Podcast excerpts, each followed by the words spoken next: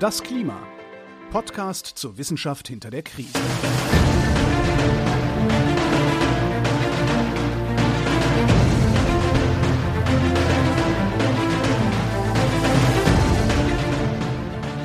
Hier ist das Klima, der Podcast zur Wissenschaft hinter der Krise. Wir lesen den aktuellen Bericht des Weltklimarats und erklären den aktuellen Stand der Klimaforschung jeden Montag mit Claudia Frick.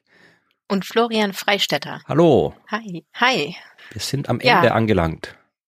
Es ist das letzte Kapitel Ja, von Teil 1. ja, na, aber immerhin mal ein Meilenstein. Absolut ein Meilenstein. Wir starten in das letzte Kapitel, Kapitel 12 des Arbeitspakets, aber der Arbeitsgruppe 1 und beschäftigen uns mit einem Thema, das so ein bisschen schon überleitet zur Arbeitsgruppe 2, um ehrlich zu sein. Denn der Titel ist Informationen zum Klimawandel im Hinblick auf regionale Auswirkungen und zur Risikobewertung. Genau. Das heißt, wir drehen den Blick schon ein bisschen zu, was für Informationen brauchen eigentlich die Working Group 2 und 3 von uns. Ja, wer mitlesen möchte, darf das wie immer gerne tun. Wir sind auf Seite 3143. Das ist wirklich äh, am Ende des Berichts. Und mit einem kleinen Blick in die Autorinnenliste würde ich noch hinzufügen wollen, dass uns ein paar Menschen begegnen, die wir schon kennen. Friederike Otto zum Beispiel. Genau, die hatten wir die letzten beiden Bei, bei Folgen. all den letzten drei Kapiteln, ne? Ja, Und Dirk Notz, den haben wir auch noch mal hier auf der, auf der Liste. Der ist uns auch schon mal begegnet. Das heißt, hier äh, sind ein paar bekannte Gesichter dabei. Ja, dann äh, fangen wir gleich an mit dem, was Kapitel 12 mit uns vorhat, was es uns erzählen will. Und zwar kommen wir hier zu den Climate Impact Treibern. Äh, Das wirst du uns danach noch ein bisschen genauer erklären, was das ist. Im Wesentlichen sind das ja so diverse ja äh, Klima Dinge, die können Gesellschaft, Ökosysteme beeinflussen. Also es kann alles Mögliche sein, da wird es ziemlich viele geben. So die Durchschnittstemperatur im Winter ist ein Climate Impact Driver, weil die Durchschnittstemperatur im Winter hat Einfluss darauf, wie viel wir heizen müssen. Ja, oder ähm, hier äh, eine Frostphase, Frostwelle, weil die hat Einfluss drauf, ob die Pflanzen überleben oder nicht. Oder hier äh, eine, eine Flut, die hat Einfluss drauf, ob die Häuser an der Küste stehen bleiben oder nicht. Also all das sind Climate Impact Driver und die äh, spielen die Hauptrolle in diesem Bericht, in diesem Teil 12, äh, Kapitel 12 vom Bericht. Und äh, im Wesentlichen geht es darum, dass wir uns viele verschiedene dieser Impact Driver anschauen und äh, schauen, wie die sich verändern werden im Zuge der Klimakrise und was das für Auswirkungen auf diverse Bereiche des Klimasystems hat, beziehungsweise auch ganz konkret auf diverse Bereiche unserer Erde. Also äh, wirklich, wir gehen dann die Regionen durch und schauen, wo ändern sich die Climate Impact Driver und was hat das für Auswirkungen. Und das muss nicht immer, und das äh, geben Sie gleich hier in Abschnitt 12.1, äh, stellen Sie das heraus, das muss nicht immer nur äh, negativ sein, was diese Climate Impact Driver bewirken können. Zum Beispiel äh, sagen Sie hier, wenn sich jetzt zum Beispiel die Schneemenge verändert, ja, viel Schnee zum Beispiel ist gut für Tourismus. Wenig Schnee ja, ist weniger gut für den Tourismus, aber für manche Raubtiere ist weniger Schnee gut, ja, weil dann können sie ihre Beute leichter fangen. Das heißt, es ist nicht immer gesagt, nur dass sich, äh, dass das immer nur schlechte Auswirkungen haben muss, wenn sich so ein Climate Impact Treiber ändert. Und ja, äh, sie sagen dann noch, dass sie halt äh, diverse Indizes verwenden für diese Climate Impact Driver, also meistens irgendwas, was sich am Computer numerisch berechnen lässt. Also das ist jetzt nicht irgendwie so über den Daumen geschätzt, äh, was da diese Impact Driver machen, sondern wirklich durch konkrete Zahlen. Zum Beispiel geben sie hier an, äh, dass sie den Heat Index äh, verwenden, wenn es darum geht, zum Beispiel die, die Auswirkungen von Hitze auf den Menschen zu anzugeben. Und dann habe ich mir mal angeschaut, was dieser Heat Index ist. Das das ist eine von diesen Größen, die ja ein bisschen so wie der wie der Windchill, nur umgekehrt, wenn man das so sagen kann. Also Ja, dass es äh, kälter wirkt, als es ist, wenn es windig ist. Und hier geht es darum, dass es heißer wirkt, als es ist, wenn die Luftfeuchtigkeit steigt. Und da gibt's eben von hier, äh, von, von der National Oceanic and Atmospheric Administration gibt's da so eine Definition, gibt glaube ich noch andere Definitionen auch, aber im Wesentlichen geht es darum, dass man in Abhängigkeit von Temperatur und äh, Luftfeuchtigkeit kann man eben diesen Heat Index bestimmen. Also zum Beispiel, äh, wenn es jetzt nur, weiß ich, nur 30 Grad hat, dann kann es trotzdem gefährlich sein, wenn die Luftfeuchtigkeit 100 Prozent beträgt. Dann ist man in einem Bereich, äh, wo es schon äh, gefährlich ist und wenn es richtig gefährlich wird, äh, ab einer Temperatur von ja, alles über 40 Grad ist quasi immer gefährlich egal welche Luftfeuchtigkeit es hat. Und wenn die Luftfeuchtigkeit ansteigt, dann ist man dann sehr schnell auch bei niedriger Temperaturen schon in der Gefahr. Das, ich hab dann war dann überrascht, also dass die höchste, das hat mich ein bisschen schockiert. Ich zitiere jetzt mal aus der Wikipedia. Ähm, der höchste bisher aufgezeichnete Hitzeindex wurde am 8. Juli 2003 in Saudi-Arabien ermittelt und betrug 78 Grad, was die ursprüngliche Annahme widerlegte, dass der höchstmögliche Hitzeindex auf der Erde 71 Grad sei. Also wenn du feststellst, dass auf der Erde was gemessen werden kann, was du dachtest, das kann auf diesem Planeten nie gemessen werden, das ist ein bisschen bedenklich, finde Ja. ich. Ja. ja, das ist aber halt wirklich interessant. Äh, dieser Wert wird ja in, in Grad Celsius Genau. ne, ange, angegeben, äh, aber berechnet aus Temperatur, der tatsächlich gemessenen Temperatur und der relativen Luftfeuchtigkeit. Und das heißt, man kann dann sagen, ja, wir haben hier 78 Grad und man denkt so, was? Aber natürlich in Kombination nur gefühlt durch die Luftfeuchtigkeit.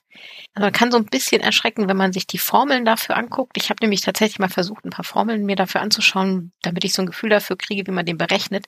So viele Nachkommastellen und Terme habe ich ja schon lange nicht mehr. Ja, also das schaut irgendwie aus wie so eine Polynomentwicklung oder irgendwie sowas. Ja. Äh, was, Ganz gruselig.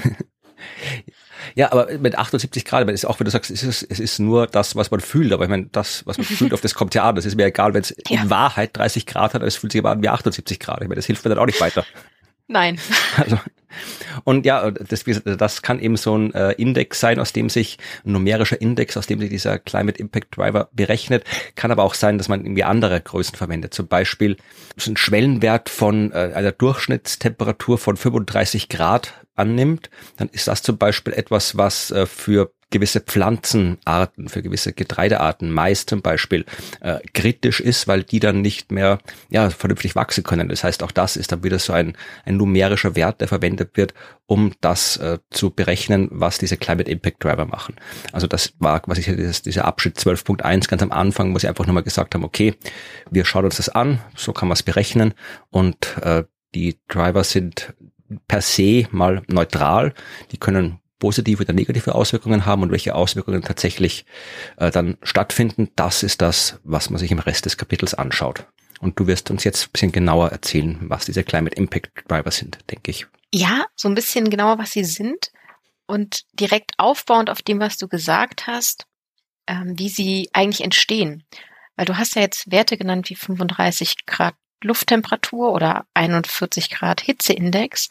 Und das zeigt doch schon die Natur dieser Climate Impact Drivers, denn die bauen auf der Literatur auf zum Thema Verwundbarkeit, Auswirkungen auf ähm, biologische Lebewesen, auf solche Sachen, wie sie typischerweise halt im IPCC Report Working Group 2 bewertet werden. Aber hier schaut sich die Working Group 1 diese Literatur an und versucht daraus eben die relevanten Einflussfaktoren, diese Climate Impact Drivers rauszuziehen. Und daraus ist dann quasi diese 35 Grad oder dieser 41 Grad Hitzeindex entstanden. Was dabei nochmal wichtig ist zu beachten, ist, dass genau dieser Ansatz diese Indizes oder ja, diese Driver so besonders macht.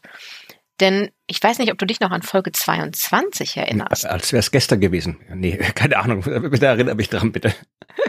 Als ähm, wir über ECVs gesprochen haben, Essential Climate Variables. Okay. Da gab es so 54 Variablen, die unser Klimasystem beschreiben. Ach ja, die waren das ja. Genau. Und die darf man nicht verwechseln. Also das sind zwei grundsätzlich unterschiedliche Dinge, auch wenn beide zum Beispiel mittlere Lufttemperatur beinhalten können.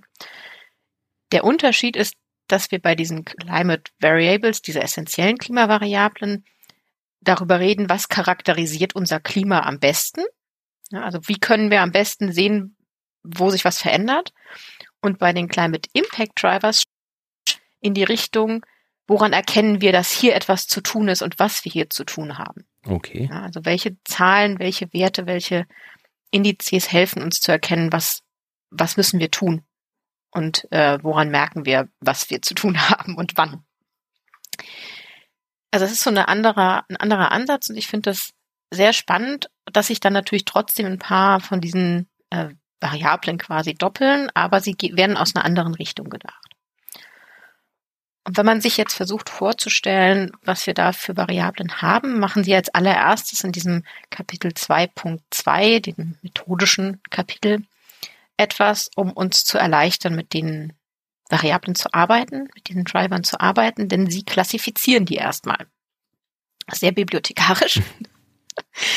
ähm, denn Sie sagen nicht, wir haben hier 738 ähm, Climate Impact Driver Indizes, die ihr euch jetzt angucken könnt, sondern die sind ja ganz, ganz unterschiedlich und können ganz unterschiedlich aussehen in verschiedenen Regionen der Welt, in verschiedenen Sektoren. Was Sektoren sind, erklärst du uns gleich noch genauer.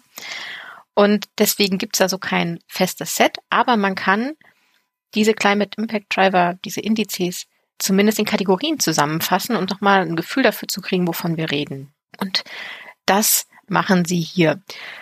Denn es gibt insgesamt tatsächlich 33 Kategorien von Climate Impact Drivern, die man nochmal in sieben Oberkategorien oder Hauptklassen zusammenfassen kann. Dafür können wir uns Tabelle 12.1 anschauen. Da haben wir links eine Spalte mit dem ähm, Typen, also diesen Oberkategorien. Da haben wir stehen Hitze und Kälte. Ja, das ist eine Kategorie, also heiß und kalt ist eine Kategorie. Ähm, trocken und nass ist eine Kategorie oder ein Typ. Wind, dann haben wir Schnee und Eis, dann haben wir die Küste, mhm. haben wir den freien Ozean, Open Ocean und dann haben wir noch die etwas äh, interessant anmutende Kategorie Other, also andere. Und das sind so die Überklassen, die man sich anschauen kann. Und da unten drunter verbergen sich dann feingliedriger die verschiedenen Kategorien von Climate Impact Drivern. Da kann man quasi reingehen und sich schauen, wie sind die denn jetzt ähm, unter diese groben Klassen zusammengruppiert.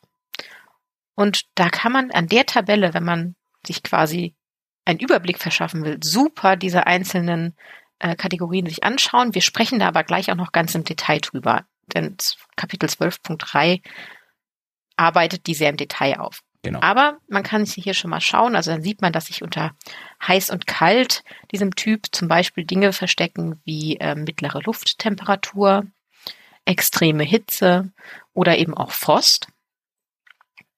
Dass sich unter ähm, ja, trocken und feucht ähm, zum Beispiel auch Dinge verstecken wie ähm, Wetter, das besonders ähm, die Umwelt besonders anfällig macht für Feuer, ne, für Waldbrände oder für ähm, das Abrutschen von Erdmassen.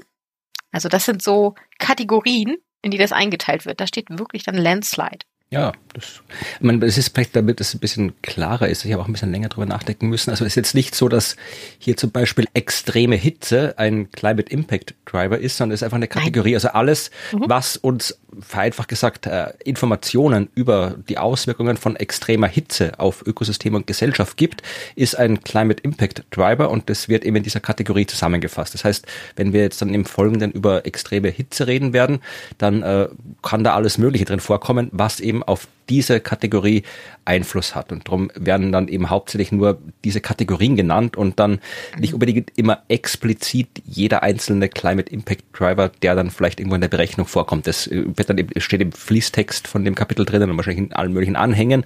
Aber es geht hauptsächlich um die Kategorien, mit denen wir uns beschäftigen werden. Das liegt auch hauptsächlich daran, dass man die gar nicht alle benennen kann, eben weil die nach Sektor, nach Region so unterschiedlich sind. Also der Hitzeindex, den haben wir uns ja jetzt angeschaut für zum Beispiel diese 41 Grad. Das ist etwas, ein, ein Hitzestress, der dann Probleme gibt, zum Beispiel bei der, für, für die Haltung von ähm, Kühen, ne, also von, so, oder von Menschen, von der Existenz von Menschen. Aber man kann natürlich auch noch andere extreme Hitzeindikatoren, die Stress für Pflanzen bedeuten, ne, ähm, sich heraussuchen. Oder vielleicht ist der Hitzestress ähm, an einer bestimmten Regionen der Erde auch noch davon abhängig, wie sich die Luft staut, zum Beispiel, weil drumherum irgendwie ähm, viel hohe Gebirge sind. Also das, das heißt, man kann die gar nicht im Detail alle angeben. Da muss man wirklich dann sich hinsetzen und schauen, welche Region haben wir, welchen Sektor möchten wir uns anschauen, welche ähm, Organismen, Ökosysteme schauen wir uns gerade an und daraus entwickelt man dann den entsprechenden Index vielleicht, den man braucht oder die Indizes, Mehrzahl, um extreme Hitze in der Region, im Sektor zu beschreiben. Genau. Ja, das ist, ich finde das super spannend und man findet jetzt halt in dieser Tabelle einige Beschreibungen von diesen Kategorien, zum Beispiel auch noch hier Sandstürme. Ihr erinnert vielleicht euch vielleicht an mhm. Folge 13 und das Bombardement durch Sandkörner. Ja, und ähm, dann gibt es halt natürlich noch sonstige und selbst da sagen sie noch, sie können nicht alles aufnehmen, zum Beispiel sowas wie Eisberge, Nebel und Blitze, die werden zwar im Kapitel mal erwähnt, aber die haben jetzt keinen eigenen Unterabschnitt und fallen dann eben irgendwann so unter Other ähm, mit drunter, weil die jetzt nicht so global groß sind, sondern das sind sehr regional spezifische Dinge. Wie ist das eigentlich so als Informationswissenschaftlerin, als Bibliothekarin?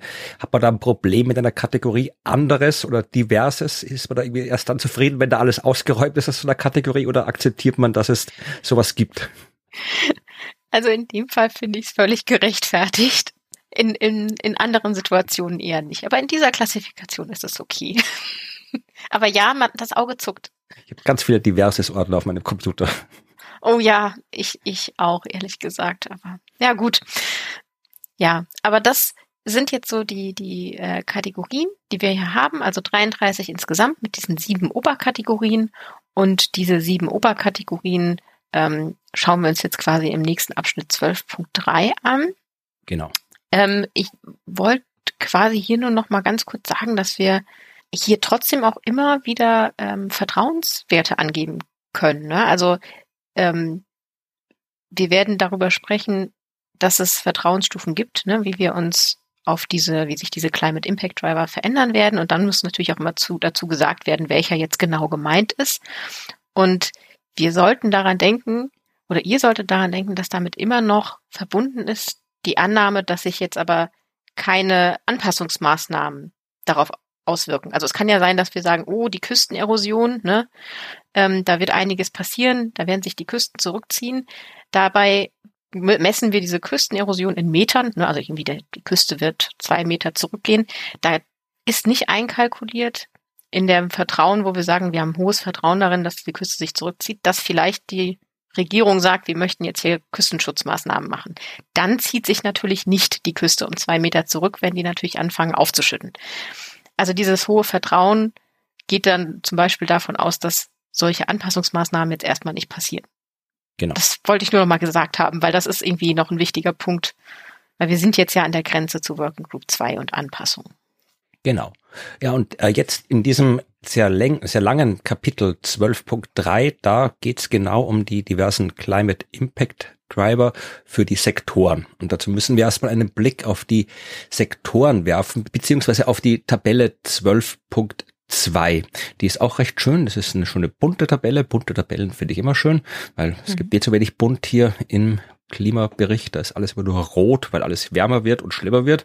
Ähm, aber äh, diese Tabelle, die hat mich ein bisschen erinnert, so früher in meiner Jugend gab es immer die Logiktrainer im PM. Ich weiß nicht, ob du die noch kennst. Oh mein Gott, ja, ich habe sie geliebt. ich habe die nie, nee, ich, ich, nee, ich habe die gehasst. Das war, aber, das war aber nie so mein Ding hier irgendwie, diese, wo man da immer hier, ich habe tatsächlich, um zu schauen, ob ich mich wirklich richtig erinnert habe, eine Seite aufgemacht, wo es die immer noch gibt, diese Logiktrainer und ich war schon wieder genervt hier. Ja, ich habe jetzt eins, habe ich gerade offen hier, da geht es um Jäger, die sich im Wirtshaus treffen und und dann musste ich fragen hier, wer hat was erlegt und welchen Beruf und was trinkt der? Und dann steht hier, Konrad ist kein Lehrer, Franz trank am besagten Abend kein Pilz.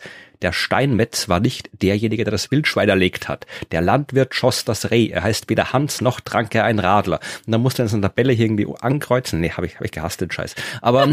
so toll. Ich, ich, oh Gott, ich mache jetzt schon Kreuz im Gedanken, wer du redest. Ja, ich schicke dir das nachher, da kannst du das gerne ausfüllen. Aber so ungefähr schaut diese Tabelle auch aus, die Tabelle 12.2. Nur ist es natürlich kein Logiktrainer, sondern Man sieht hier äh, auf der einen Seite die ganzen Climate Impact Driver, also alles das, was äh, du vorhin erwähnt hast, also äh, warm und kalt, nass und trocken, Wind, Schnee und Eis, Küste, Ozean und anderes. Und auf der anderen Seite die Sektoren und die Assets. Ich weiß gar nicht, wie man Assets in diesem Kontext am besten übersetzt.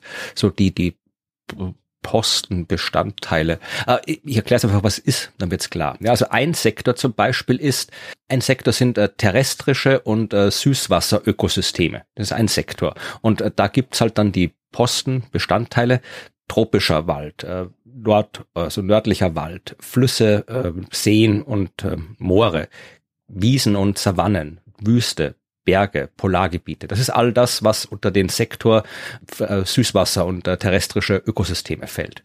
Und äh, dann gibt es zum Beispiel den Sektor Ozean- und Küstenökosysteme. Ja, da ist alles hier, äh, so auch die Polarmeere, offener Ozean, Küstenzonen und so weiter. Also all diese Bereiche. Dann gibt es den Sektor Wasser. Da gehört zum Beispiel Grundwasser dazu. Wasserqualität ist ein Asset dort. Hier äh, das äh, Kryosphärenreservoir, also all diese Dinge.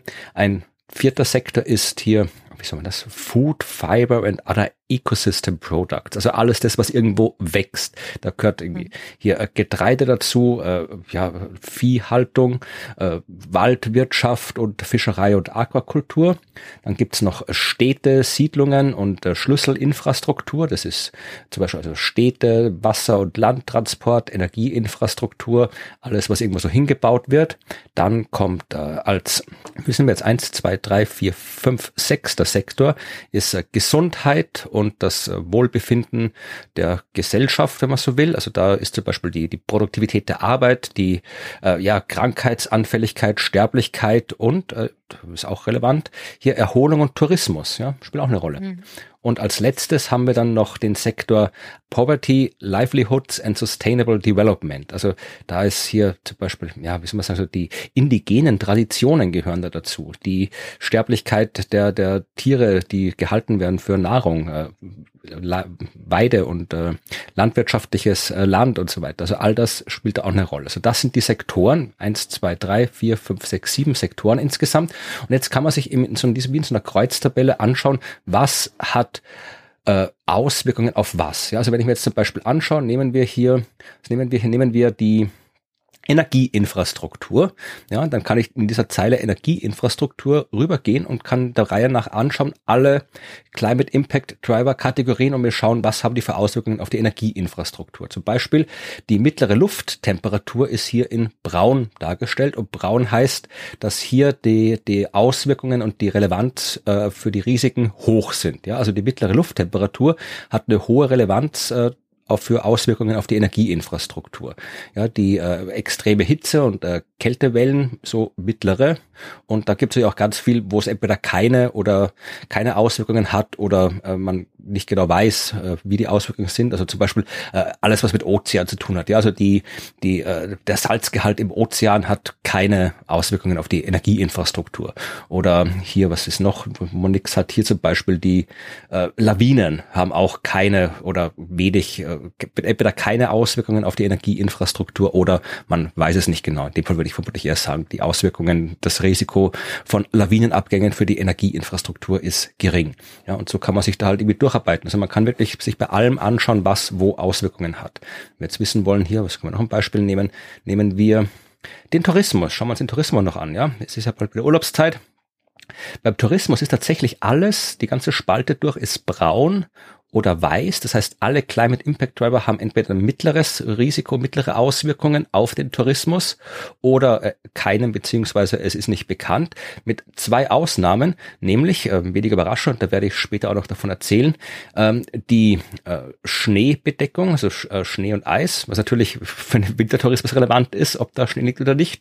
Und dann tatsächlich äh, die Küstenerosion, was natürlich auch, weil wo fahren wir hin? Im, Winter fahren wir Skifahren, im Sommer fahren wir ans Meer. Das heißt, äh, wenn die Küste abbricht oder kein Schnee da ist, das sind Auswirkungen auf den Tourismus, hohe. Ja, also natürlich kann man das Ganze auch andersrum lesen. Ich kann mir auch irgendwie einfach einen Climate Impact Treiber aussuchen. Ich kann mir jetzt hier anschauen, zum Beispiel äh, Frost, und dann kann ich schauen, okay, wo hat Frost überall ein hohes Risiko, hohe Auswirkungen. In dem Fall ist das auf die äh, ja, äh, Wälder in den mittleren und äh, nördlichen Breitengraden, auf die Berge und Polarregionen, auf die Landwirtschaft und das war schon. Ja, also das war das, was wo Frost mhm. starke Auswirkungen hat, ja, und weniger starke ist ein bisschen mehr. Also diese Tabelle, die reicht eigentlich schon, wenn man den ganzen Text nicht lesen will, kann man sich auch einfach nur diese Tabelle anschauen und dann hier so Logiktrainermäßig alle Kreuzchen links und rechts sich irgendwie angucken. Aber wir schauen uns das natürlich dann doch noch im Detail an. Und ich mache den Anfang mit den Climate Impact Drivers für heiß und kalt. Und äh, was jetzt kommt, ist nicht, das sind keine Vorhersagen, die kommen später, sondern einfach nur, wir schauen uns die nur an und schauen uns an, wo haben die Auswirkungen. Ja, also das sind jetzt jede Menge Literatur zusammengefasst, wo die Leute geschaut haben, was hat denn Auswirkungen auf was. Ja, und zum Beispiel bei heiß und kalt die mittlere Lufttemperatur. Das ist natürlich etwas, was ja ziemlich viel Relevanz hat, zum Beispiel für äh, da dafür, wo Leben leben kann. Ja, jede, jede Art von Leben braucht eine gewisse äh, Temperatur. Es darf nicht zu heiß sein, darf nicht zu kalt sein und je nachdem, ja, äh, müssen die dann irgendwie migrieren, also müssen sterben aus äh, oder leben vielleicht sogar besser. Also das ist schon mal ganz wichtig. Und wenn man jetzt sich Gedanken drüber machen will, äh, über Biodiversität, welche äh, Spezies man vielleicht irgendwie woanders hinschaffen sollte, wenn es irgendwie eine gefährdete ist, wo welche Spezies aussterben werden. Das natürlich braucht Informationen über die mittlere Lufttemperatur. Wenn es um Ökosysteme in äh, Süßwasser geht, die sind ganz stark äh, eingeschränkt durch die Temperatur, die das Wasser hat, was natürlich auch wieder von der mittleren Lufttemperatur abhängt. Ganz wichtig äh, für alle Arten von Leben ist der Unterschied äh, zwischen Nacht- und Tagtemperatur, was auch wieder von der mittleren Lufttemperatur abhängt. Das hat jede Menge Auswirkungen auf die Vegetation. Äh, das hat Auswirkungen auf das, das Timing der Pflanzen, ja, also wann die wachsen. Ganz viele Pflanzen brauchen ja bestimmte Temperaturen, damit dort bestimmte Dinge passieren, dass sie dann anfangen zu keimen, dass die anfangen zu blühen. Das besteht nur bei bestimmten Temperaturen, die zu bestimmten Zeitpunkten erreicht werden müssen. Wenn sie das ändert, ja, dann passiert was im Ökosystem.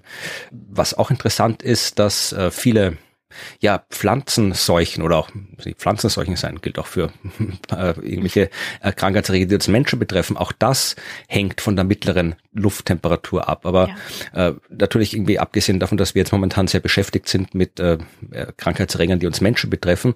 Es gibt ja Unmengen Krankheitserreger, die äh, die Landwirtschaft beschäftigen, irgendwelche Getreidekrankheiten, Pflanzenkrankheiten. Und wenn die sich äh, die mehr oder weniger werden, in Abhängigkeit von der Lufttemperatur, dann ist das auch was, was man berücksichtigen muss.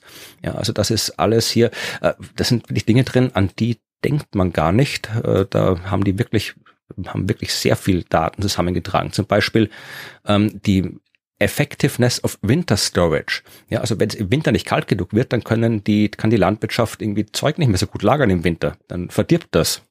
Ja. ja. Oder äh, das dürfte dann hier uns äh, äh wahrscheinlich am meisten beschäftigen.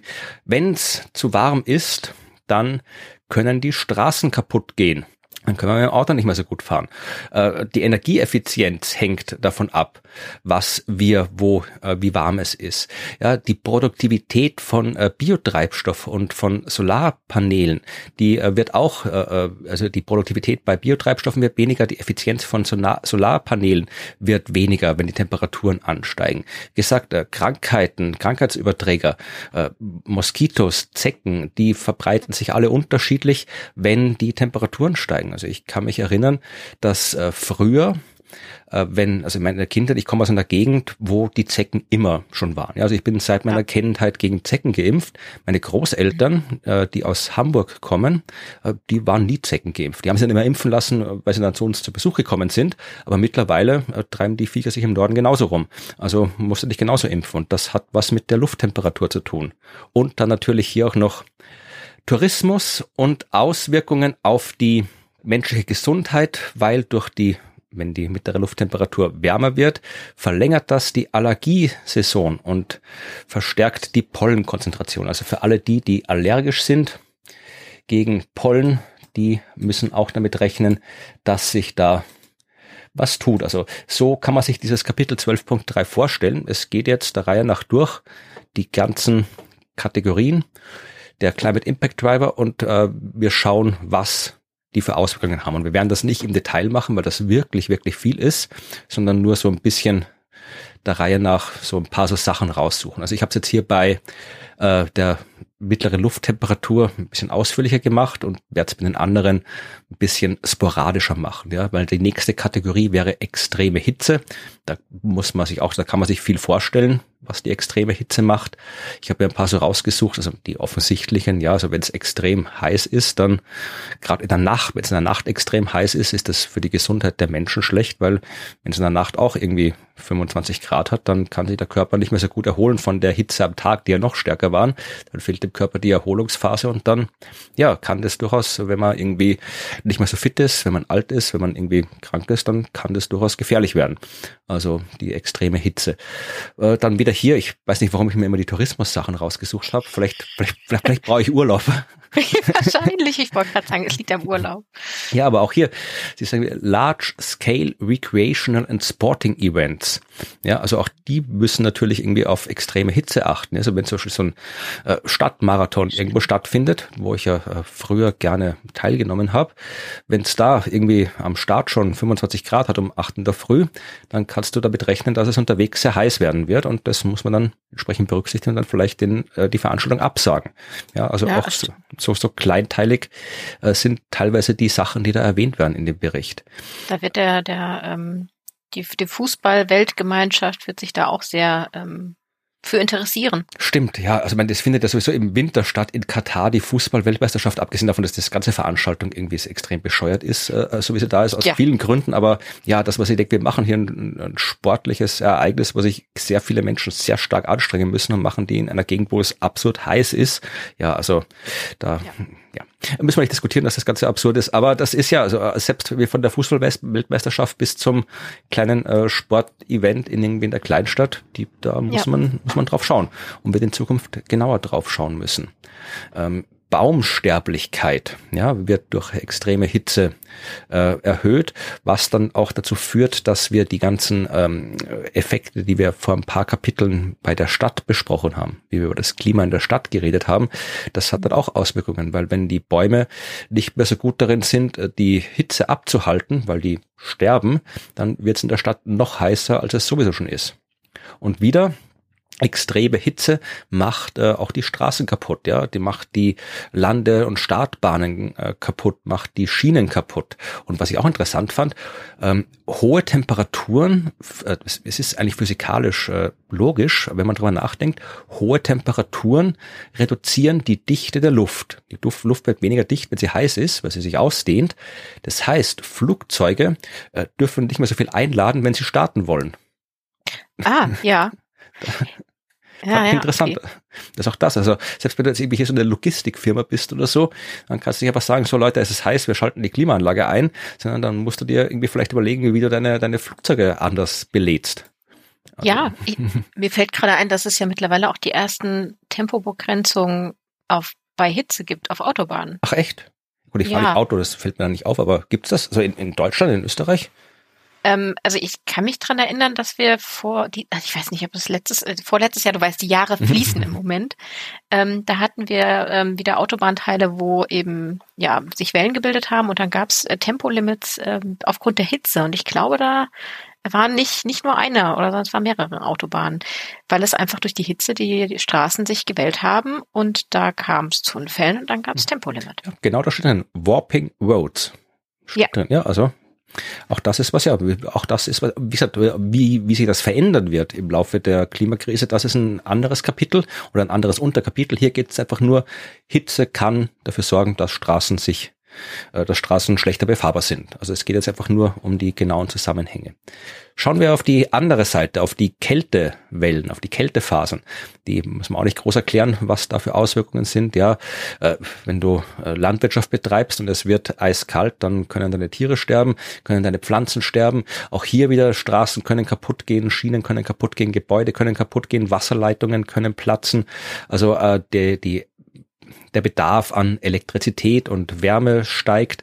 Also all das äh, wird dadurch beeinflusst, genauso wie durch Frost. Ja, also die Frage, wie, äh, wann friert, wie lang bleibt es gefroren, wann hört es auf zu frieren. Das ist für die Landwirtschaft natürlich extrem wichtig. Die müssen genau wissen, wann fängt der Frost an, wann hört der Frost auf, äh, um ihre Saat und die Ernte entsprechend zu planen. Ähm, die manche Pflanzen brauchen Frost, damit sie irgendwann überhaupt erst anfangen äh, zu, zu keimen. Äh, manche dürfen nicht frieren, wenn sich diese ganzen Frostphasen verschieben. Dann hatten wir auch schon mal hier einen Podcast, wo ich über die äh, Marillen, Aprikosenernte ja. in meiner Heimat in der Wachau gesprochen habe. Wenn es früher frostfrei wird im Frühjahr, dann fangen, fangen die Pflanzen früher an zu blühen und dann kommt doch nochmal der Frost und dann sterben sie alle ab und dann hast du keine Ernte später. Also auch das ist was. Ähm, es hängt natürlich davon ab, wieder ähm, dort wurde zum Beispiel ähm, in den in den Gegenden in Nordeuropa, Russland, da gibt's manche Straßen, über die kannst du nur fahren, wenn es gefroren ist, ja, weil die ja. irgendwie betoniert sind. Das heißt, wenn da es plötzlich äh, weniger lang gefroren ist, der Boden, dann kannst du da nicht mehr lang fahren. Das also ist keine Straße mehr. Genau. Also das sind alles die Auswirkungen, die Frost sind. Ja, natürlich irgendwie auch, auch äh, Lawinengefahren, sowas spielt eine Rolle. Also das ist der kurze Überblick über heiß und kalt und jetzt machen wir noch einen kurzen Überblick über nass und trocken und dann übergebe ich die wieder an dich, die Climate Impact Drivers. Auch hier äh, nass und trocken. Der erste Kategorie, die wir uns anschauen, ist die, der mittlere Niederschlag. Auch da muss man nicht groß überlegen, was das für Auswirkungen haben kann, äh, wenn sich jetzt der mittlere, die mittlere Niederschlagsmenge verändert. Zum Beispiel, ja, wenn Überschwemmungen alles, das ist klar. Aber auch da äh, hat das Auswirkungen auf die Biodiversität und auf die Ausbreitung von Krankheiten. Ja, wenn es irgendwo ständig irgendwo feucht ist, wo es eigentlich sonst nicht feucht ist, dann können das, äh, kann sich das auf die Krankheitserreger auswirken, die sich äh, da ja äh, irgendwo befinden, wo sie sich sonst nicht befinden, hat Auswirkungen auf diverse Ökosysteme, auf die Landwirtschaft in den Küstenregionen. Und wieder ein schöner Satz, Weather conditions may shift tourist appeal. Ja, also wenn es stärker regnet, dann kommt keiner mehr. Das ist natürlich auch relevant, wenn man gerade irgendwo Tourismusmanager sein sollte, muss man das berücksichtigen. Wieder hier ähm, Straßen, speziell nicht gepflasterte, nicht betonierte Straßen, äh, die sind stark davon abhängig, wie sich die, der mittlere Niederschlag verändern wird. Und die Flut ist der nächste Punkt, die Überflutung mhm. von Flüssen. Und auch da, ja, die hängt es wieder auch wahnsinnig viel auf Flüssen transportiert. Auch das hängt davon ab, ob es dort Wasser gibt oder nicht. Die Infrastruktur, ich muss jetzt nicht erklären, was passiert, wenn ein Fluss übergeht. Also das haben wir ja alle gesehen.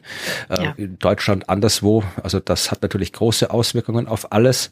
Ähm, kann auch die Landwirtschaft massiv beeinflussen. Ja, wenn da jetzt irgendwie, es werden ja nicht nur Straßen und Gebäude überschwemmt, was natürlich tragisch ist, aber selbst wenn nur ein Feld überschwemmt wird, wo keiner wohnt, dann ist halt das weg, was auf dem Feld gewachsen ist. Und das ist halt auch, wenn das äh, häufiger vorkommt, im großen Maßstab vorkommt, Felder sind ja normalerweise flach, da kann Wasser gut drüber fließen, dann ist es durchaus relevant, wenn da jetzt hier die ganze Ernte weg ist oder wenn auf dem Feld vielleicht irgendwelche äh, Tiere gegrast haben, dann äh, ja, die können auch nicht immer so gut schwimmen und dann sind die auch weg. Also das hat auch auf die Landwirtschaft Auswirkungen.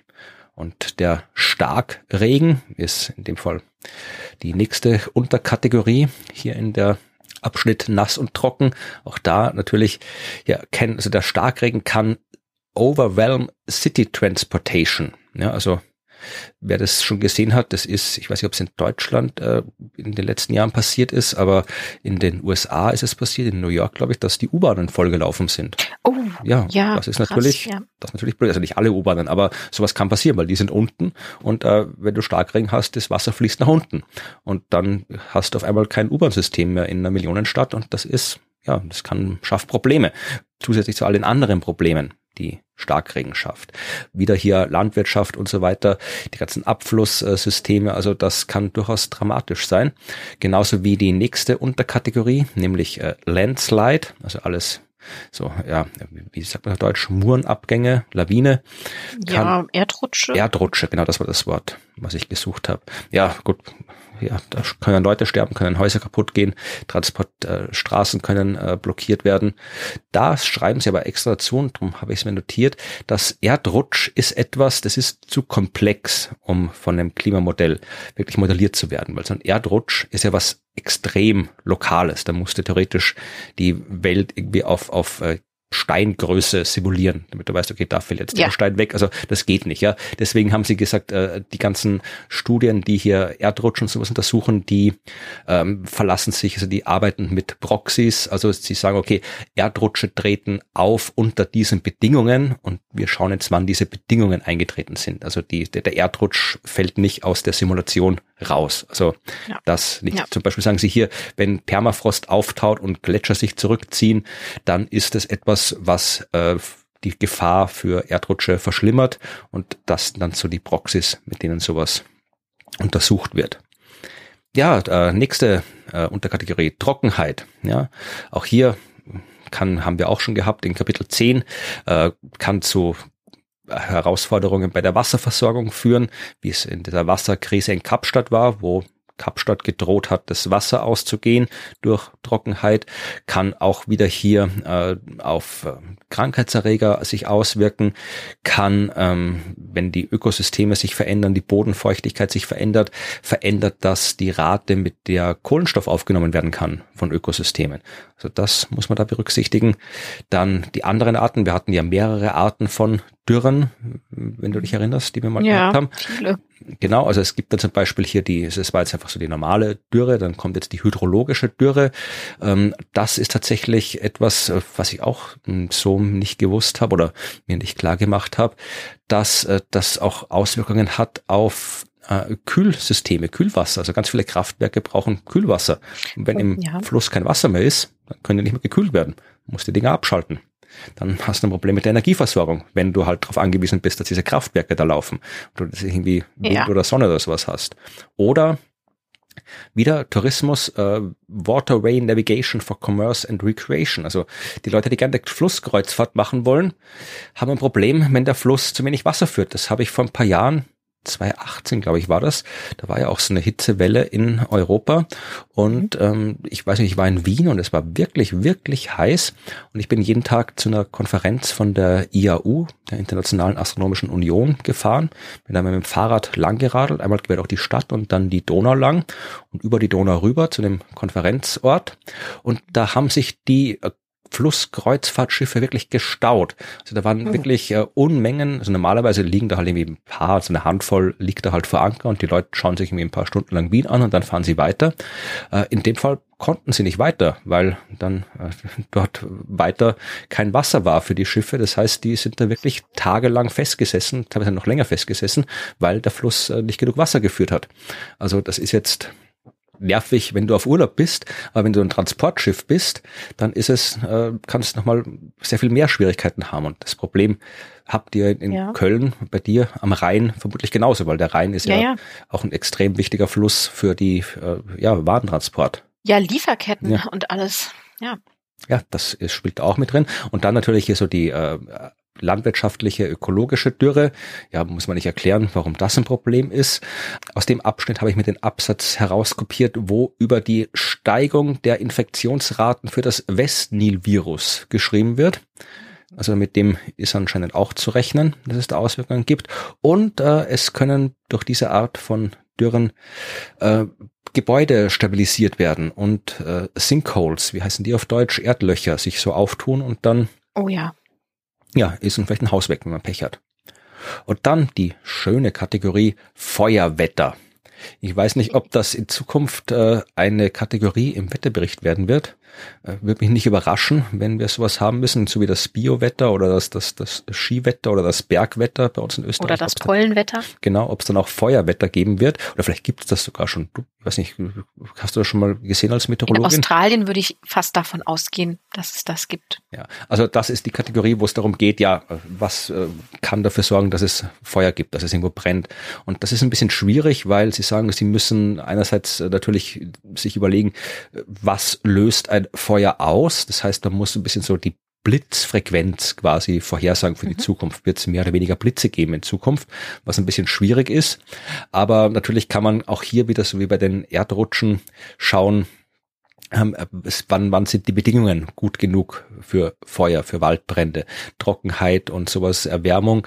Und äh, was ich auch interessant fand, ist hier, dass die, das, was wir auch schon oft hatten, ähm, die Dauer, wie die Dauer der Schneebedeckung, die kann natürlich auch einen Einfluss auf die Feuersaison haben, weil je länger Schnee irgendwo rumliegt, desto weniger groß sind die Chancen, dass das, äh, die Gegend anfängt zu brennen.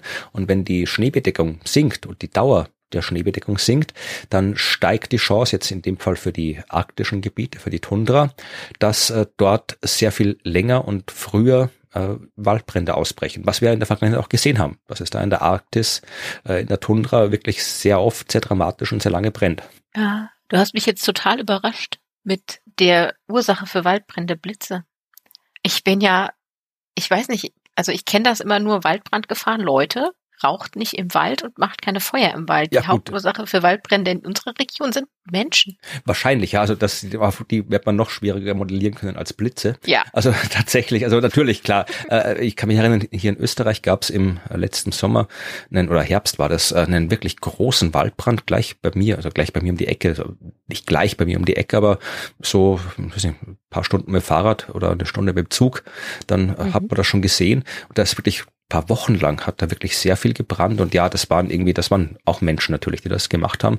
Ich weiß nicht, was sie genau gemacht haben. Ich glaube irgendwie so Party im Wald und Rauchen, aber ja, also das also Glasflaschen wegwerfen übrigens ist keine Ursache für Waldbrand. Also macht man trotzdem nicht, ja, im Wald Glasflaschen wegwerfen, aber genau. das äh, löst keinen Waldbrand aus. Also kann ich als Astronom sagen, also nur weil da irgendwo ein Stück Glas rumliegt, damit man irgendwo was entzündet, das muss schon äh, eine sehr speziell geformte Linse sein und dann idealerweise der Brennpunkt von so einer Linse ist ja auch woanders. Das heißt, so, wenn das Glas nicht irgendwie, äh, aus welchen Gründen auch immer, in der richtigen Distanz über dem Boden schwebt, äh, ist, die, ist die Wahrscheinlichkeit sehr gering, dass so ein ja, Glasstück... Hängt keine Glasflaschen in Bäume. Ja, also man schmeißt kein Glas weg im Wald, aber äh, aus anderen Gründen nicht, um Waldbrände zu verhindern.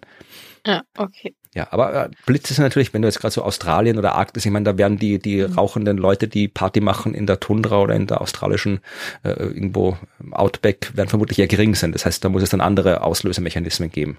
Ja, besser vorhersagbarer als Menschen. Ja. Ja, das war äh, heiß und kalt und nass und trocken. Gut, dann mache ich weiter mit Wind. Ja. Ich mag die Kategorien ein bisschen, ähm, die diese Hauptoberkategorien, diese sieben Stück, weil die so so sehr schön plakativ sind und man kann sich darunter so viel vorstellen. Gut, also Wind. Ähm, da starten wir mit der mittleren Windgeschwindigkeit und die ist tatsächlich eigentlich für super viel relevant, worum man vielleicht auch nicht immer als allererstes denkt, aber sowas zum Beispiel wie ähm, die Verbreitung von Samen, ne, also Auswirkungen auf die Verbreitung von Pflanzen, dadurch, dass die Samen anders verbreitet werden, aber auch die Ausbreitung von Schädlingen, ja, oder von Krankheitsüberträgern, um das auch nochmal anzubringen. Ne? Also auch die werden ja durch Wind transportiert. Das gilt aber auch für Staub oder für Pollen. Uh, und das hat natürlich alles dann Auswirkungen auf äh, Ökosysteme. Ne? Also wenn plötzlich Pflanzen irgendwo auftauchen, die vorher irgendwo nicht waren und dann auch noch auf mittlerweile gut für sie geeigneten Boden fallen, weil es vielleicht wärmer und trockener geworden ist, dann kann da im Ökosystem was passieren hat Auswirkungen auf die Landwirtschaft ne, mit den Schädlingen und ja, auf jeden Fall auf die menschliche Gesundheit, die wir uns jetzt anschauen. Also das sind die Sektoren, auf die da der Einfluss vorhanden ist. Wir haben aber auch so saisonale Winde, also wo die mittlere Windgeschwindigkeit so für ähm, bestimmte Saisonabschnitte ähm, berechnet wird, die dann zum Beispiel so die Algenblüten beeinflussen können, ähm, wo wir dann einen Einfluss haben auch auf die Fischerei ähm, auf die Durchmischung von Seen oder von Meeresströmungen oder auch auf den Auftrieb an der Küste, also wo die Winde tatsächlich ähm, durch ihren Winddruck, den sie auf die Wasseroberfläche ausüben, nämlich auch das Wasser in Bewegung versetzen. Das heißt, mittlere Windgeschwindigkeit ist wichtig und sie ist besonders auch dann ein wichtiger ähm, Indikator, so abhängig von der Höhe. Ne? Also eine mittlere Windgeschwindigkeit am Boden ähm, hat natürlich andere Auswirkungen und ist für andere Sektoren relevant als für die mittlere Windgeschwindigkeit weiter oben. Und das wird besonders dann interessant, wenn wir zum Beispiel an den Energiesektor denken. Also wenn wir jetzt über Windturbinen, mhm. Windkraftanlagen reden, dann ist es total wichtig, die mittlere Windgeschwindigkeit zu kennen. Denn bestimmte Turbinen sind so gebaut, dass sie für bestimmte Windleistungsdichten gut funktionieren. Das ist jetzt ein langes Wort. Windleistungsdichte. Wind Power Density. Das ist halt ein Maß dafür, wie viel Luft in welcher Zeit quasi durch die Turbine gejagt wird. Und wenn wir jetzt darüber nachdenken, dass sich da vielleicht etwas ändert, die mittlere Windgeschwindigkeit ändert sich, dann haben wir da vielleicht Turbinen stehen, die gar nicht ideal sind für den Windbereich, der dort jetzt vorherrscht. Das heißt, wir müssen beim Bauen oder Planen von Windsystemen schauen, wie wird sich denn in Zukunft zum Beispiel diese Windleistungsdichte verändern. Und es ist ähm, tatsächlich eine super relevante Frage für unsere Energiesysteme. Übrigens ein Fun Fact für dich und mich. Mhm. ähm, ich war mir nicht ganz sicher, was die Windleistungsdichte so genau ist. Und dann habe ich einen wunderschönen Artikel der NASA entdeckt, die die Winddichte äh, oder die Windleistungsdichte von der Sonne mit der auf der Erde vergleicht. Okay, also ich glaube, Wind auf der Sonne ist ein Konzept, das ich so noch nicht kennengelernt habe. Also Sonnenwind, okay, ich habe gedacht, es geht darum, wenn die Sonne bewegt sich ja auch Atmosphäre, aber das ist glaube ich was anderes. Okay, Sonnenwind. Ja, ja gut, ist, dann ja. ist es wieder, ist auch was anderes, aber in die andere Richtung anders. Völlig. aber das fand ich halt ganz interessant und ich, ich dachte mir so, das ist mal gut, um sich vorzustellen, was jetzt so eine, was so eine, ähm, was damit gemeint ist mit dieser Größe, weil die Geschwindigkeit von Sonnenwinden ist ja also viel, viel schneller als Winde auf der Erde. Mhm. Aber die haben natürlich viel, viel weniger ähm, Teilchen. Ja. So, die dort transportiert werden. Das heißt, dass der typische Druck, der durch so einen Sonnenwind entsteht, viel geringer ist. Der ist nämlich im Nanopascal-Bereich als so ein Druck, der durch Wind entsteht an der Erdoberfläche, der ja eher so im Bereich von 100 Pascal liegt. Also da sind so eine Größenordnung 10 hoch 11, 12 dazwischen. Ja, das ist auch das einzige, äh, falls du den Film oder das Buch der Marsianer gesehen oder gelesen hast. Ja. Äh, das fängt ja damit an mit einem großen äh, Sturm auf dem Mars, wo dann irgendwie hier die Astronautinnen und Astronauten flüchten müssen, weil die Rakete sonst droht umzukippen und ja, der stimmt. eine der Marsianer eben übrig bleibt. Und das Buch ist extrem realistisch äh, geschrieben, mhm. also wissenschaftlich sehr genau, nur halt mit der Ausnahme dieses äh, Sturms auf dem Mars, weil der Mars halt im Wesentlichen keine Atmosphäre hat. Also ich meine, da ist schon ein bisschen was, aber nichts, was irgendwie relevant wäre. Ich weiß die Zahl jetzt gerade nicht auswendig, aber der Atmosphärendruck ist dort absurd gering. Also nach allem, was jetzt irgendwie relevant ist, kann man auch fast sagen, der Mars hat quasi keine Atmosphäre. Das heißt, da kann mhm. das bisschen, was da ist, kann sich zwar extrem schnell bewegen, aber trotzdem ist, ist halt nichts da, wenn du jetzt da stehen würdest, ist ja die Auswirkung muss, ist ja das, was quasi auf dich ja. drückt, was bewegt wird. Und wenn da halt wenig ist, dann drückt halt auch nichts. Genau, zu wenig Teilchen, kein Druck, da weht, weht, auch keine Rakete um. Ja, also das weiß ich, es kann natürlich schon sein, also das ist, also du hast schon ein bisschen Atmosphäre, sie haben es ja geschafft, der hat einen Hubschrauber fliegen zu lassen, äh, beeindruckenderweise, aber auch da, die hatten irgendwie Unmenge vier Propeller, die sich mit einer absurden Geschwindigkeit drehen mussten, damit das Ding hochfliegen kann, also äh, müsste ich jetzt nochmal genau nachrechnen, nachschauen, ob da jetzt wirklich die Rakete umfallen könnte, aber zumindest so wie es äh, im Film dargestellt war, wirklich so mit heulenden Wind und alles, also das kriegst du am ja, Mars eher nicht. Und das ist mir gar nicht aufgefallen beim Gucken. Habe ich nicht drüber nachgedacht. Ah, beim nächsten Mal wird es mir auffallen. Gut, aber vielleicht möchte ja jemand unserer Zuhörenden berechnen, ob eine Rakete umfallen kann, bei Hat, welchem. Haben sicher 100 Leute schon im Internet gemacht, muss bei nur, Ach, nur googeln. Ja, okay, gut. Ja, aber das ist so die, die mittlere Windgeschwindigkeit, warum die eigentlich jetzt hier wichtig ist und worauf die Einfluss hat. Dann kommt als nächstes die schweren Stürme. Und das ist ja finde ich, also in unserer Region etwas, wo ich jetzt herkomme, doch sehr relevant, was, was großen Einfluss haben kann. Also zum Beispiel, dass eben Bäume umstürzen können, dass Häuser beschädigt werden, dass Pflanzen ähm, umbre umknicken, zum Beispiel eben Körner auf dem oder Körner, Ähren auf dem Feld umknicken und dadurch Ernten beeinflusst werden dass wir ähm, bestimmte Toleranzschwellen für verschiedene Pflanzen haben, ne, was die so an Wind aushalten können. Und wenn man so ein schwerer Sturm kommt, je nachdem, in welchem Entwicklungsstadium die Pflanze gerade ist, dann wird die vielleicht vernichtet oder beschädigt. Das heißt, schwere Stürme, je nach Zeitpunkt des Auftretens und der Stärke haben verschiedene Auswirkungen auf verschiedene Pflanzen und in unsere Landwirtschaft. Hat natürlich auch eine, einen großen Einfluss auf die Energieinfrastruktur, keine Frage, weil wir ja hier nicht von mittlerer Windgeschwindigkeit nur reden, sondern auch von Böen und Windspitzen. Ne? Also wo ganz heftig, kurz, starker Wind kommt, der dann etwas angreift und vielleicht eben umkippen kann. Hat auch Auswirkungen darauf, wie wir zum Beispiel Wolkenkratzer oder Brücken planen in Zukunft. Ne? Also wie schwer, wie schwer sind die Stürme, die wir erwarten in einem bestimmten Gebiet? Wie müssen wir dann unsere Brücken und Wolkenkratzer bauen, wenn wir noch Wolkenkratzer bauen wollen? Ja, und ähm, bei den schweren Stürmen ähm, ist es dann auch so, dass wir immer gucken müssen, was können die Modelle denn da genau hergeben. Das fand ich nochmal einen guten Hinweis im Bericht, dass Sie sagen, das sind ja wieder so kleinskalige Phänomene, wo man dann gucken muss, wie können wir da eigentlich relevante Indikatoren direkt herauslesen oder müssen wir vielleicht wieder solche Proxys einsetzen, wie du es eben schon bei den ähm, Erdrutschen genannt hast. Ja, tropische Wirbelstürme, das ist dann quasi das noch extremere als der schwere Sturm. Wir reden dann hier jetzt von Hurricanes. Und das ist natürlich total klar, was die für ja, Einfluss auf alles haben, also von Todesfällen und Schäden an Städten, Wohnhäusern, Verkehr, an allen Ökosystemen, Landwirtschaft, da ist ja nichts von verschont und wir müssen dann quasi künftig darauf achten, welche Skala, also welche, welche Zahl auf der ähm, Saphir-Simpson-Skala erreicht wird. Wer die nicht kennt. Ich wollte gerade sagen, ich kenne die nicht. Das ist die Skala, mit der man Hurricanes einordnet. Also wenn die Beaufort-Skala für den Wind nicht mehr ausreicht, dann greift die Saphir-Simpson-Skala, die uns quasi die Hurricanes klassifiziert anhand von Windgeschwindigkeit, Luftdruck und dem Anstieg des Meeresspiegels, der durch ähm, den Hurricane passiert. Und bei, bei Hurricanes müssen wir dann quasi schauen, wird sich da was in den Kategorien verschieben? Ja, also wird der Meeresspiegel zum Beispiel deutlich mehr ansteigen oder haben wir deutlich mehr Windgeschwindigkeit?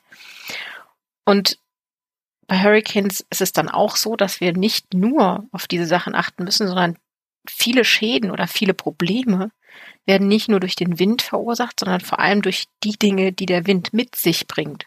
Also der reißt ja einen Baum Häuser. um und weht den Baum oder das ganze Haus gegen das nächste Haus. Ich habe mal geschaut, hier die Skala äh, aufgemacht. Es gibt hier so Hurricane Kategorie 1, 2, 3, 4, 5 und Kategorie genau. 5 ist Windgeschwindigkeit über 250 kmh. Ja. Ich nicht gewusst, dass ja. der Wind so schnell werden kann. Also jetzt schon irgendwie, keine Ahnung, auf dem Mount Everest oder so vielleicht, aber das ist ja auch Doch. in acht Kilometer Höhe. Aber dass da wie so ein Hurricane mit 250 kmh, mhm. ich meine, da, ja. da bleibt ja nichts mehr stehen. Nee, da bleibt nichts mehr stehen, vor allem, weil du dann auch gleichzeitig noch einen Meeresstieg, äh, also einen Wasseranstieg ähm, hast von fünfeinhalb Metern. Gut, ja, dann bleibt Wenn der das auf die Küste klatscht und du hast dann noch diese Windgeschwindigkeit, da ist ja nichts mehr. Nee. Und, äh, weißt du, wie oft diese Hurricanes Kategorie 5 vorgekommen sind? Oh, nee, wie viele weiß ich nicht.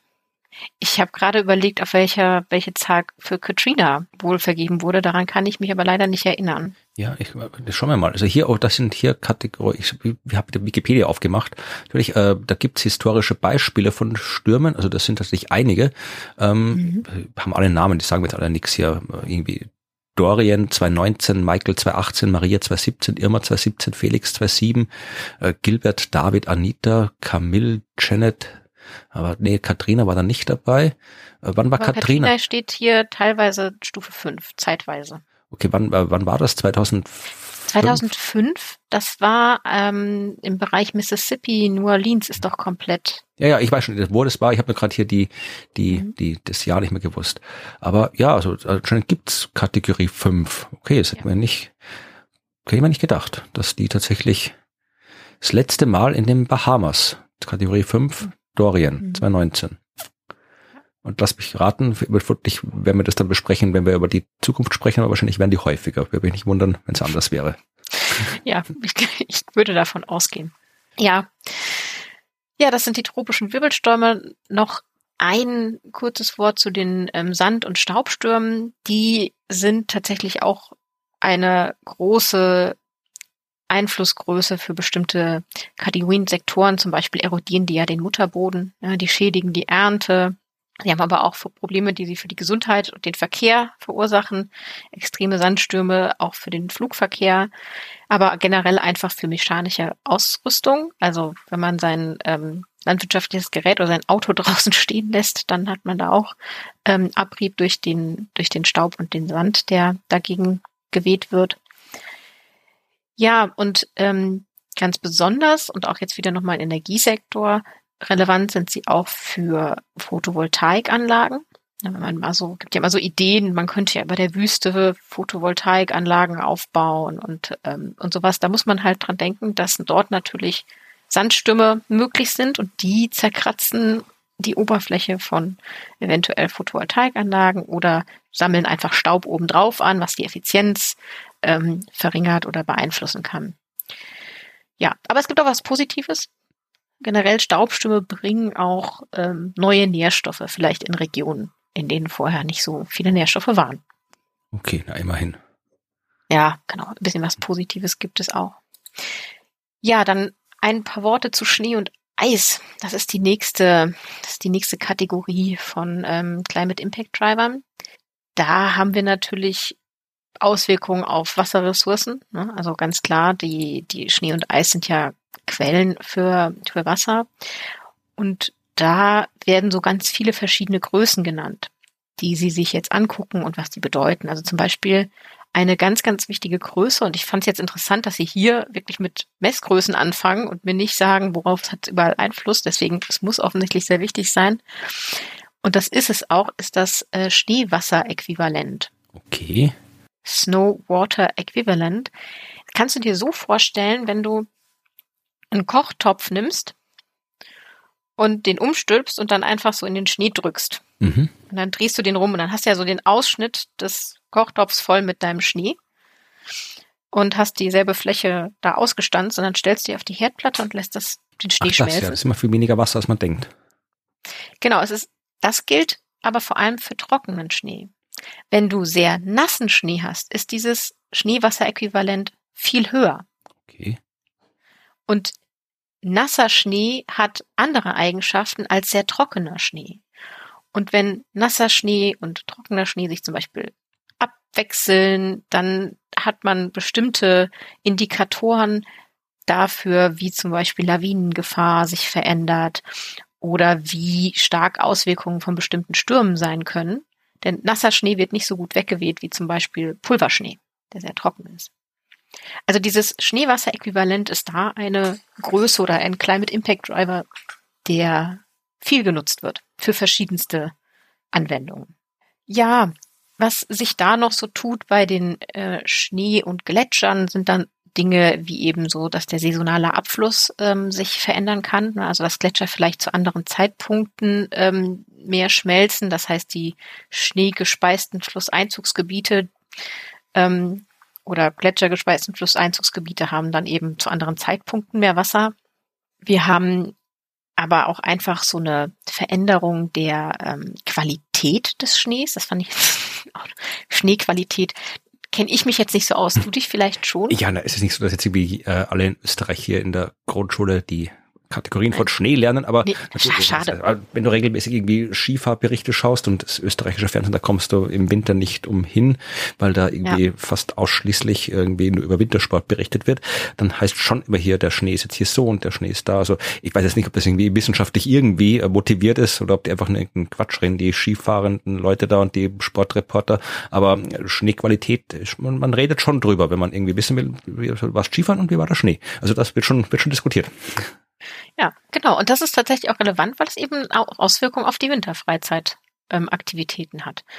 Geht aber auch für die Menge von Schnee natürlich, die fällt, die Ausdehnung, ähm, die Menge der Stunden, die, die es schneit. Also das alles hat Einfluss auf die Winterfreizeit.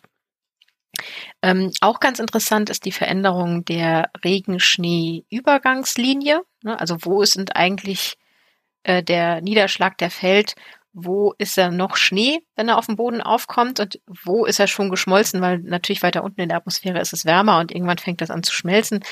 Wo ist diese Grenze? Hat dann natürlich einen Einfluss darauf, wie sich die Ausdehnung zum Beispiel von Skigebieten verändert oder verändern wird. Ja, Also da sieht man schon, ähm, dass das viele Auswirkungen hat. Das gleiche gilt für Permafrost. Permafrost ist die nächste ähm, Kategorie unten drunter. Wenn der auftaut, dann hat das eben Einfluss auf Straßen, ne, auf Landebahnen, offensichtlich auch auf Landebahnen, die auf Permafrost gebaut sind. Das gilt aber auch für die Schienen, die dort verlegt sind und für Gebäudefundamente. Das heißt also, überall, wo auf Permafrost gebaut wurde, gilt es, den Permafrost genau im Auge zu behalten. Was auch passiert, wenn Permafrost auftaucht, ist zum Beispiel, dass Wasserschadstoffe freigesetzt werden könnten. Also die dort bisher eingeschlossen waren, dann nennen sie jetzt so viel Quecksilber. Das ist nicht gut, nee. wenn das freigesetzt wird. Dass die enthalten sind zum Beispiel und gefangen sind im Permafrost, wenn der auftaut, hat das eine Auswirkung auf das lokale System, dadurch, dass diese Wasserschadstoffe frei werden. Ja, See, Fluss und Meereis, das ist für Eisfischen, nennen sie, sehr, ein sehr großer Einflussfaktor auf die Jagd generell, aber auch auf Hundeschlittenfahren oder Schneemobilfahren. Gut, jetzt sind wir ein bisschen sehr jetzt, kleinteilig. Ja, sehr kleinteilig, aber das ist halt einer der Sektoren. Ne? Das sind ja, ja. für viele traditionelle ja, indigene Gemeinschaften. Ja, ist, ja, Hundeschlitten, ja gut, ja klar. Ja. Genau, es ist für die zum einen ein Transportmittel, aber auch eine Freizeitaktivität, die beeinflusst wird ähm, durch genau diese, diese, dieses Abschmelzen von, ähm, von solchen ähm, Seeeis zum Beispiel. Man kann ja dann zum Beispiel nicht mehr über den See drüber, sondern müsste außen rum und das ist vielleicht ein viel zu langer oder großer Weg, den schafft man dann eben nicht mehr.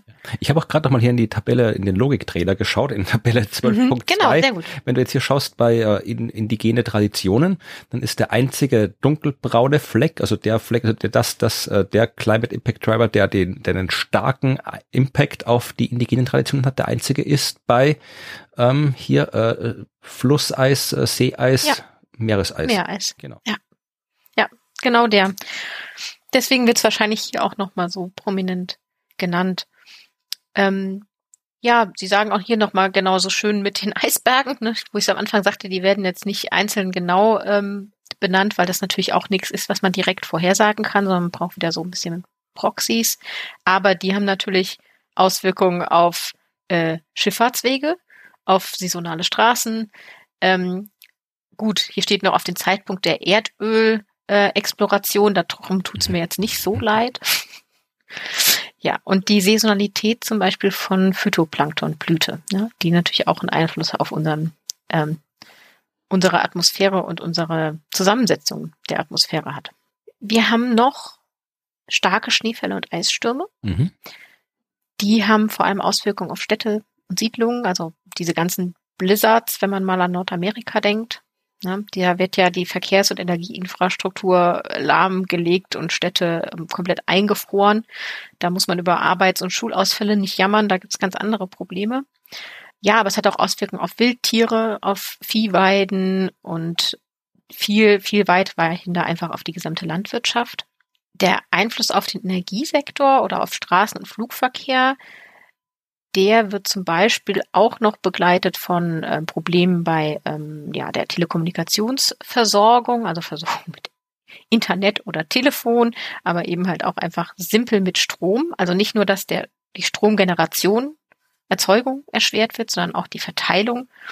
Darüber hatte ich ja meine Doktorarbeit geschrieben, wie im Münsterland nasser Schnee sich an den Stromleitungen festgefroren hat und dann einfach 80 Power Poles, also wie heißt das auf Deutsch? Strommasten?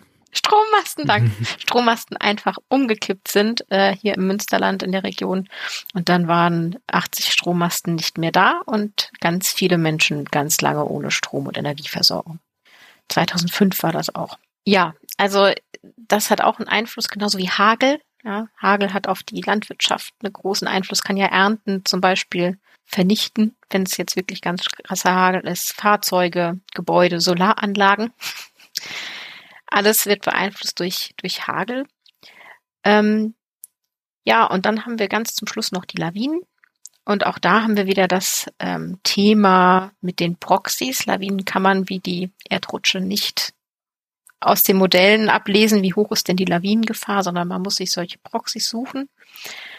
Aber natürlich ist es total wichtig, sich die auszusuchen, weil wir müssen wissen, wo werden denn Lawinen ausgelöst, wo ist die Bedrohung hoch, denn die haben ja Einfluss auf Menschenleben, auf Tiere, auf Verkehrswege, Infrastruktur, auf den Tourismus, da muss man eben genau hinschauen, welche Auslösemechanismen kennen wir denn? Denn es gibt ja nicht nur eine Art von Lawine, sondern ganz, ganz viele Arten von Lawinen, wenn man das mal so sagen darf.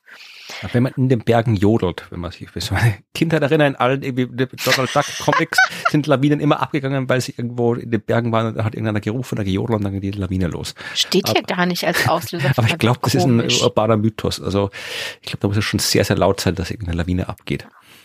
Ja, also hier werden jetzt eher so Dinge genannt wie Hitzewellen, starke Winde, Regen auf Schnee oder generell starker Niederschlag. Aber Wahrscheinlich gilt Skifahrer und ja. Jodler. Ja, Skifahren schon. Also Skifahren, wenn du in Lawinen gefährdet entgegenfährst, dann klar, das, das, ist ein Problem.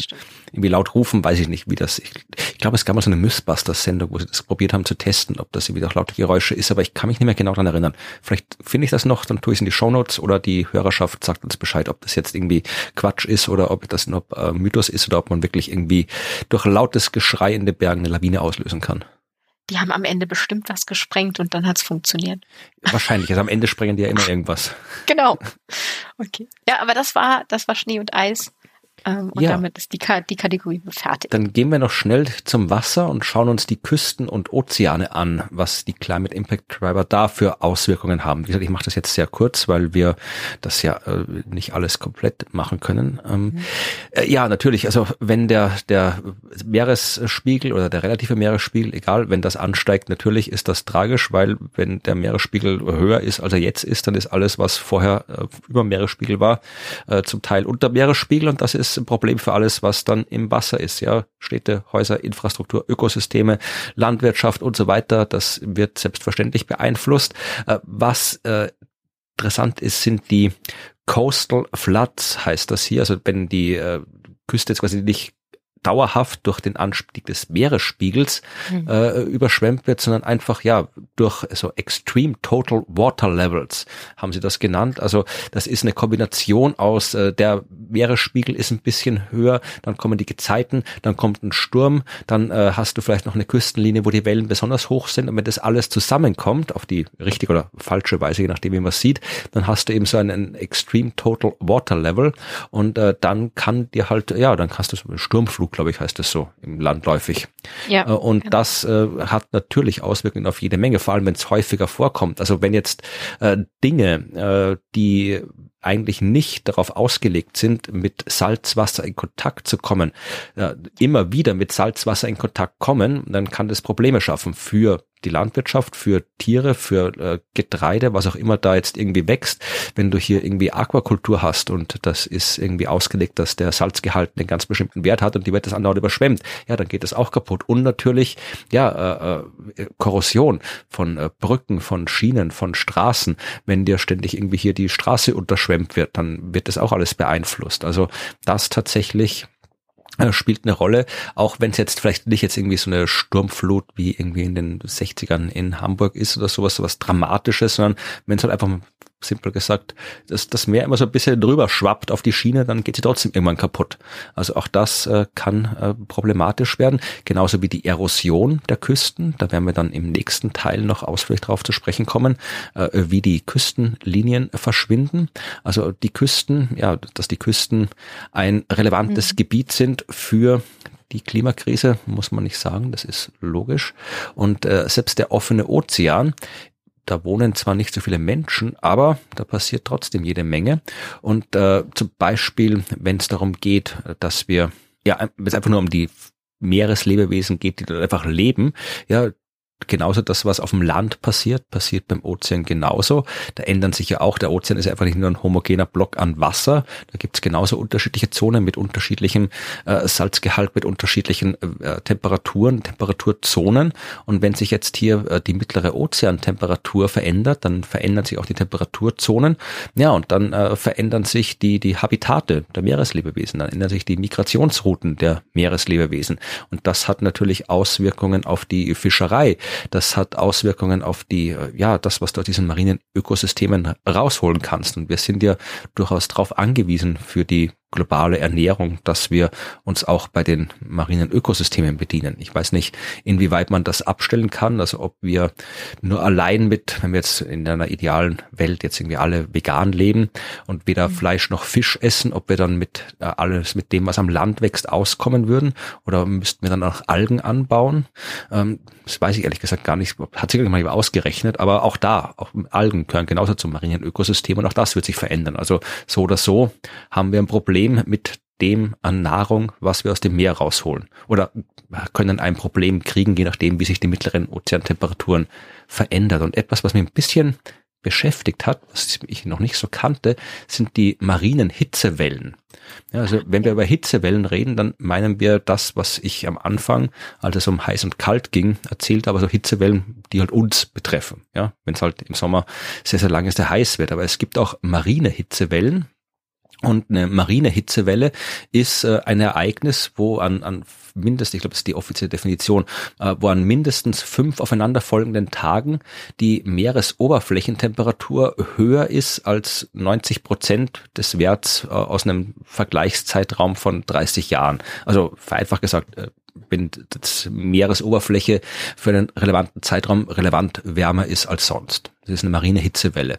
Jetzt könnte man sich denken, okay, dann ist halt ein bisschen wärmer, aber genauso wie bei uns wenn hier eine Hitzewelle ist, wenn es jetzt irgendwie eine Woche lang extrem heiß ist, dann stirbt dir das äh, Getreide am Feld. Dann sterben vielleicht die Menschen in der Stadt, die irgendwie sich keine Klimaanlage leisten können. Also da hat auch eine kurze Phase an extremer Hitze kann Auswirkungen haben und genauso ist es im Meer auch.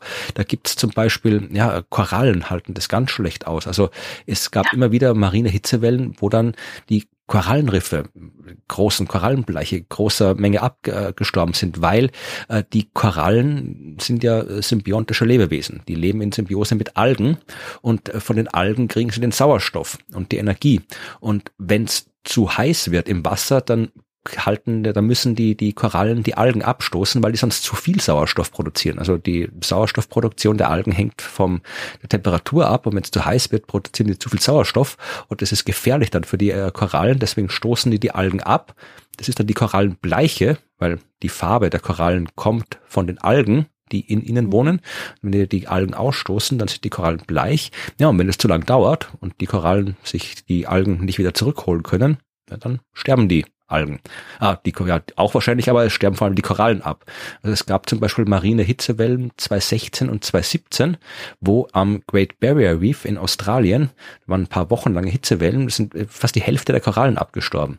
Und äh, das hat natürlich auch andere äh, Auswirkungen. Wer sehr deprimiert sein möchte, kann die Wikipedia-Seite zu marinen Hitzewellen aufmachen und sich das Bild eines verhungernden äh, Seelöwenbabys anschauen, das dort abgebildet ist. Das war eine Hitzewelle, die hieß der Blob. Du wirst davon gehört haben, wahrscheinlich als Meteorologin. Ich mir ist das neu. Also es gab eine Hitzewelle, die so von 2014 bis 2016 gedauert hat. Also 2015 war der Höhepunkt. Das war im nordöstlichen Pazifik und die ist, hat den Namen, den Spitznamen The Blob bekommen. Ja, also das war wirklich, also da hat wirklich lange gedauert und da gab es auch, es hat glaubt kaum was für was für Auswirkungen das hat. Also äh, zuerst mal sind durch diese Hitzewelle die Ruderfußkrebse gestorben. Das sind wirklich winzigste Viecher, also äh, das was so als als Grill allgemein bezeichnet wird. Also Grill ist auch ein witziges Tiech. Also ja, wie heißt das? Plankton, glaube ich, ne, Plankton. Oder sind das noch Pflanzen? Ach, ich sollte, ich sollte mich mehr mit Ozeanologie beschäftigen. Also jedenfalls jede Menge kleine Tiere im Meer sind dadurch gestorben. Das hat aber Auswirkungen auf die Nahrungskette, ja, weil die kleinen Tiere von großen Tieren gefressen werden. Das heißt, äh, während dieser Hitzewelle sind die Kabeljaubestände um 70 Prozent zurückgegangen. Eine Million Trottellummen sind verhungert, weil die die Fische gegessen haben. Algen haben sich extrem stark vermehrt. Die können sich, äh, für die ist das teilweise positiv, so eine äh, Hitzewelle, die können sich extrem stark vermehren und vor allem äh, Algen, die dann auch giftig sind und Gift produzieren. Dann kann die Fischerei nicht rausfahren und fischen, wenn die Algenblüte zu groß ist. Tourismus sowieso. Kannst nicht ins Wasser gehen, wenn die Algenblüte zu groß ist. Also diese marinen Hitzewellen, obwohl wir von denen so landläufig, wenn man sich jetzt nicht irgendwie am Meer wohnt oder Fischer ist oder hier irgendwie Ozeanologin ist oder sowas, dann kriegt man von Hitzewellen wenig mit. Also zumindest ich als ja. Astronom in einem äh, Binnenland wie Österreich. Aber es ist was, was ich nicht so am Schirm hatte, die Hitzewellen, die marinen Hitzewellen. Und dies haben da ja, die sind wahnsinnig relevant und werden da eben auch entsprechend aufgeführt äh, bei der Kategorie Ozean. Wir haben natürlich das ganze andere auch, ja, also die, die ähm, Säuer, die Übersäuerung des Ozeans oder einfach der Säuregehalt des Ozeans ist eine wichtige Kategorie, weil natürlich auch hier äh, der Säuregehalt bestimmt, wie sich Algen, wie sich Korallen äh, und andere marinen Ökosysteme verhalten. Der Salzgehalt spielt eine Rolle, der gelöste Sauerstoff spielt eine wichtige Rolle, ja, weil wenn zu wenig Sauerstoff gelöst ist, ja, dann kriegst du so äh, sauerstofffreie Todeszonen in den Ozeanen. Das ist halt so, wie wenn du bei uns hier die, weiß ich nicht, der saure Regen irgendwie den ganzen Wald wegmacht oder so. Genauso kannst du auch im Meer Zonen kriegen, wo halt einfach nichts lebt. Und dass das äh, relevant ist für den Ozean, muss man nicht groß besprechen. Also ja. da gibt's jede Menge, mit dem wir uns noch beschäftigen müssen. Und uns fehlt jetzt noch die beliebte Kategorie Diverses. die beliebte Kategorie Other, anderes, diverses, wie auch immer ähm, man sie nennen mag. Sie hat viele Namen. Ja, was bringt uns diese Kategorie? Ich möchte die nur ganz kurz ähm, anschauen, weil die hat so zwei Sachen, die, die relevant sind, wo ich denke, die soll man mal kurz benennen. Das erste ist ähm, Wetter, das Luftverschmutzung begünstigt. Die nennen es Air Pollution Weather. Also natürlich wird Luftverschmutzung hat andere Quellen, ne, andere Ursachen. Aber es gibt Wetter, das es besonders begünstigt, wenn ähm, Luftverschmutzung kommen, dass sie bleiben oder besonders extrem werden oder sich ansammeln. Und das heißt, zu wissen, wann haben wir denn solche Wetterlagen oder solche Art von Wetter, das Luftverschmutzung gut halten oder begünstigen kann, ist sehr wichtig, weil das natürlich dann eben alles, was mit Luftverschmutzung zu tun hat, beeinflusst. Also sei es jetzt tatsächlich ähm, ja, Pollen, Menschen mit Allergien oder eben Luftqualität atmen in der Stadt generell. Das hat alles was damit zu tun, Gesundheit, Landwirtschaft und ähm, ja, andere Ökosysteme. Das heißt, sich die anzuschauen und zu gucken, welche relevanten ähm, Bedingungen gibt es, die das begünstigen, gehören zum Beispiel dazu, dass sich Ozonbildung beschleunigen kann am Boden oder wie häufig wird Luft stagniert, also festgehalten und eingefangen in bestimmten Regionen, so dass ja keine Frischluftzufuhr gewährleistet ist, weil die Wetterlage eben eine spezielle ist. Das sich anzuschauen ist wichtig und wir haben dann ein paar Indikatoren, die man sich anschauen kann, um genauso etwas zu identifizieren und zu schauen, was tut sich da und wann müssen wir etwas machen. Ähm, und das zweite ist CO2 an der Erdoberfläche, also direkt am, bei uns, so in unserer Höhe, unserer Nasenhöhe. Ähm, wie hoch ist da die CO2-Konzentration? Das ist eine ähm, Kategorie, die zum Beispiel sehr wichtig ist für Pflanzenfunktionen, ne, für die, unsere Ökosysteme und Landwirtschaft, die an Photosyntheseraten zum Beispiel hängen, weil CO2-Konzentration kann darauf einen Einfluss haben. Da muss man jetzt natürlich wieder darauf achten, dass man nicht in die lustige Argumentationsfalle bestimmter ähm, mit Zeitgenossen gerät, die meinen, dass CO2 wäre super gut für alle Pflanzen. Ja, es hat einen positiven Einfluss oder kann da einen Einfluss haben, aber es macht immer noch nicht sinnvoll, dass wir CO2 in die Luft pusten. Wir hatten das ja auch, glaube ich, schon mal in einer ganz frühen Folge ausführlich besprochen, dass mit dem ja. CO2 das auf Fehlschluss, dass CO2 genau. ja eh genau. super ist für uns alle und deswegen keine Sorgen machen, wenn wir es in die Atmosphäre pumpen. Genau. Äh, das äh, trotzdem schauen wir es uns an, denn es hat natürlich einen Einfluss auf die Pflanzenfunktion und zum Beispiel verändert sich auch abhängig von der CO2-Konzentration, wie viel ähm, Transpirationsverluste ähm, bei Trockenheit zum Beispiel stattfinden durch, ähm, durch die Pflanzen. Und diesen Indikator sollte man also auch im Blick behalten und nicht vergessen.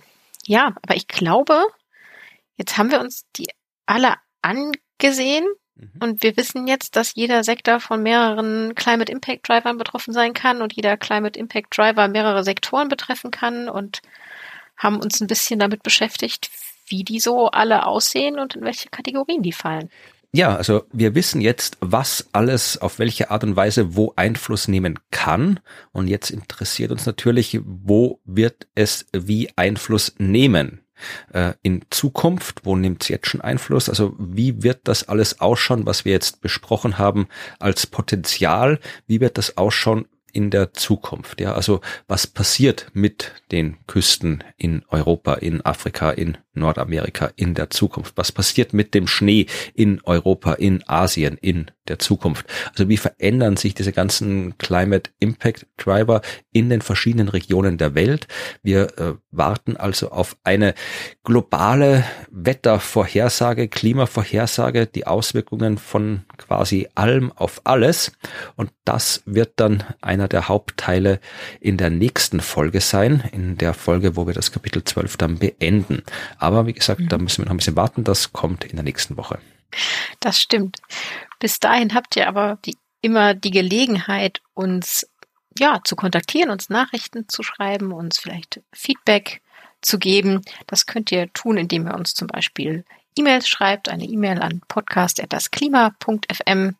Die erreicht uns eigentlich immer und da haben wir auch, glaube ich, in der letzten Woche einige bekommen und da freuen wir uns immer drüber. Ja, ihr könnt aber auch direkt auf der Webseite das Klima.fm Kommentare unter den einzelnen Folgen zum Beispiel hinterlassen, wenn ihr einen bestimmten Kommentar zu einer bestimmten Folge habt.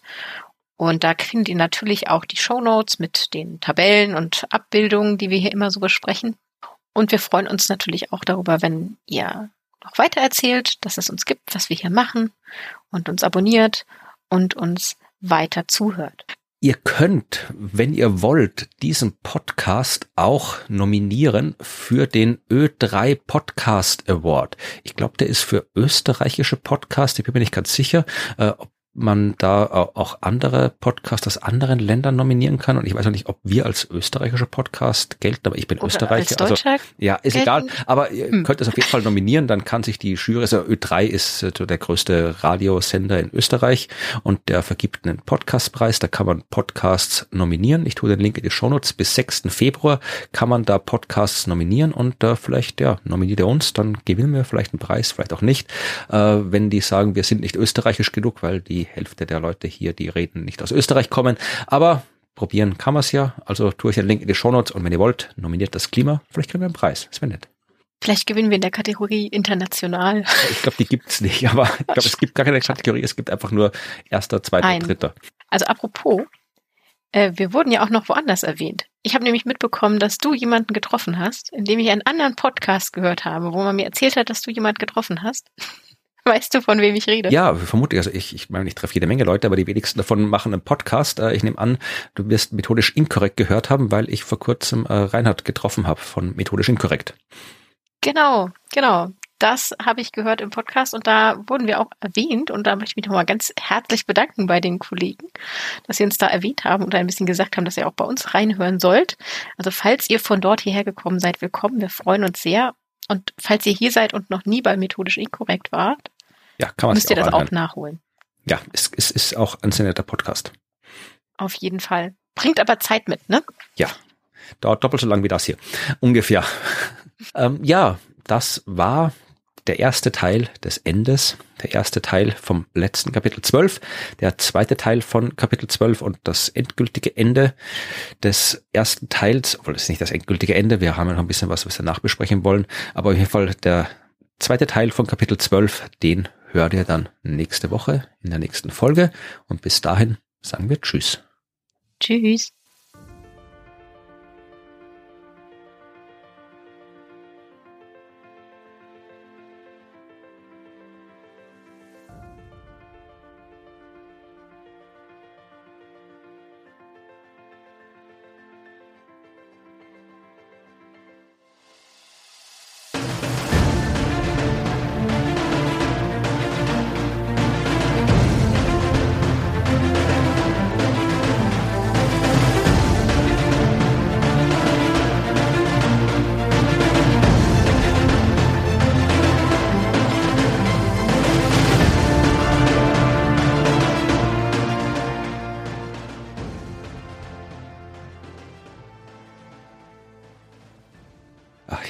Selbst ein Bein gestellt für die Aufnahme.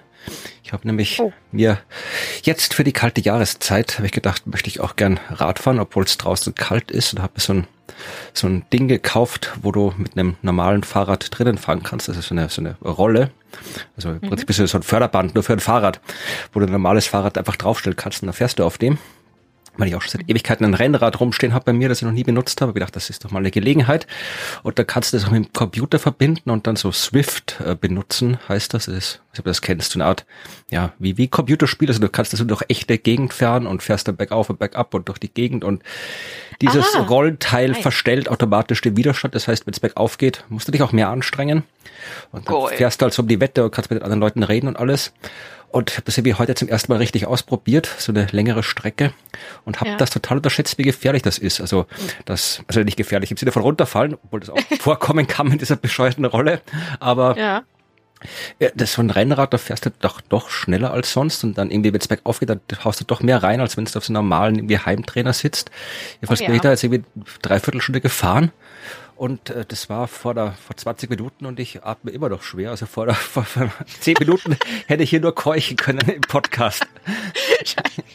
Wie blöd. Ja, bin fast auf dem Boden gelegen danach, wie fertig war. Also muss ich das nächste Mal irgendwie langsamer angehen, das Ganze.